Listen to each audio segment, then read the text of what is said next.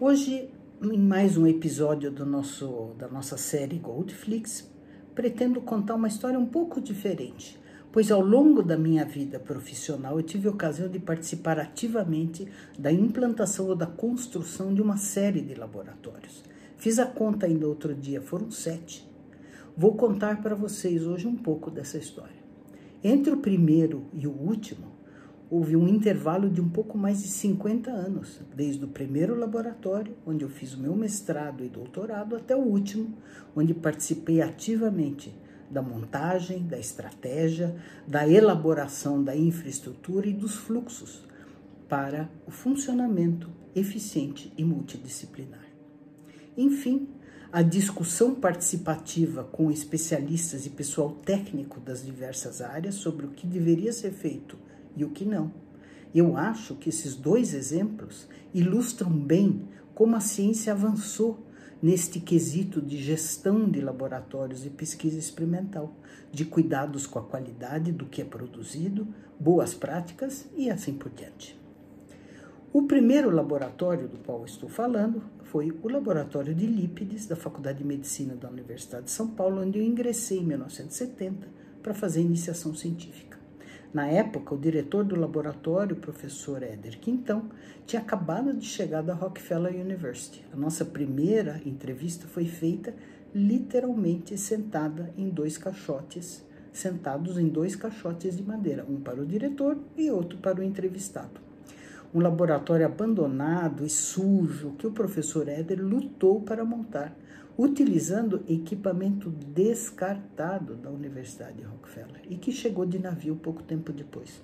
E assim começou a minha vida de cientista, limpando o um novo laboratório de baratas que havia por todos os cantos, ah, horrível, usando equipamento que não recebia manutenção há muito tempo, a centrífuga IES centrada no olhômetro e devo dizer funcionava bem material de cromatografia feito manualmente, a famosa marca Barbante, conhecem?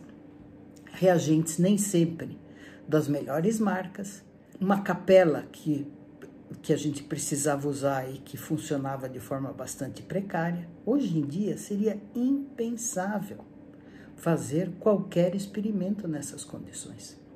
Parte dos resultados, inclusive os ensaios enzimáticos, foram feitos lá na Rockefeller por um colega que se dispôs a nos ajudar, porque essas dosagens nem eram feitas no Brasil. E acreditem, a gente fez as dosagens de uma enzima que controla a produção de colesterol, a hidroximetilglutaril com enzima A redutase, alvo das estatinas que são largamente utilizadas hoje em dia.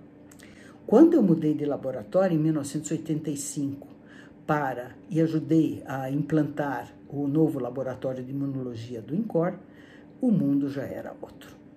Equipamento mais miniaturizado, plásticos descartáveis feitos com estrito controle de qualidade, reagentes certificados, bancadas de trabalho feitas com materiais fáceis de limpar e higienizar.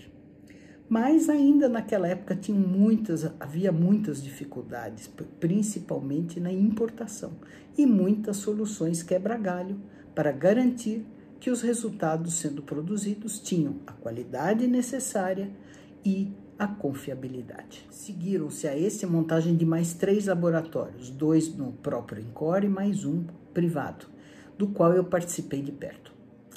O próximo ainda foi a elaboração dos planos de construção do Centro de Terapia Celular na Universidade de São Paulo, no início dos anos 2000.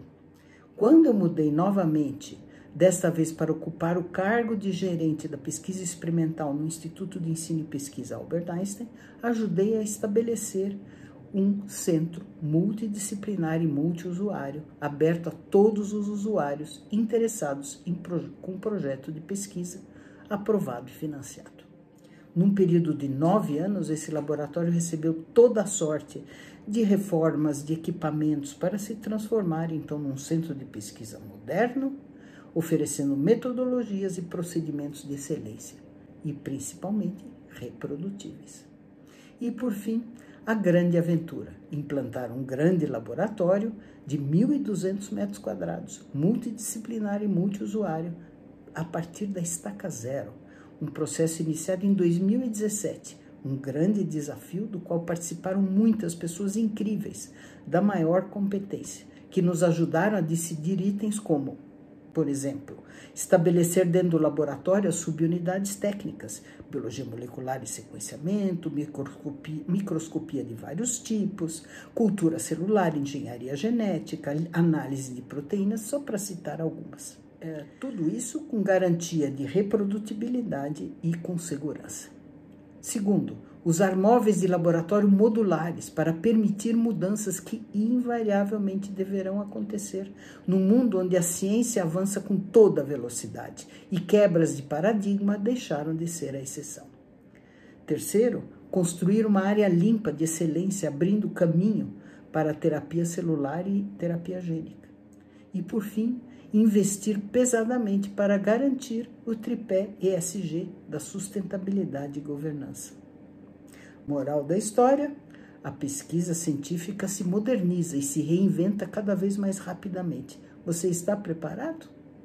Um forte abraço.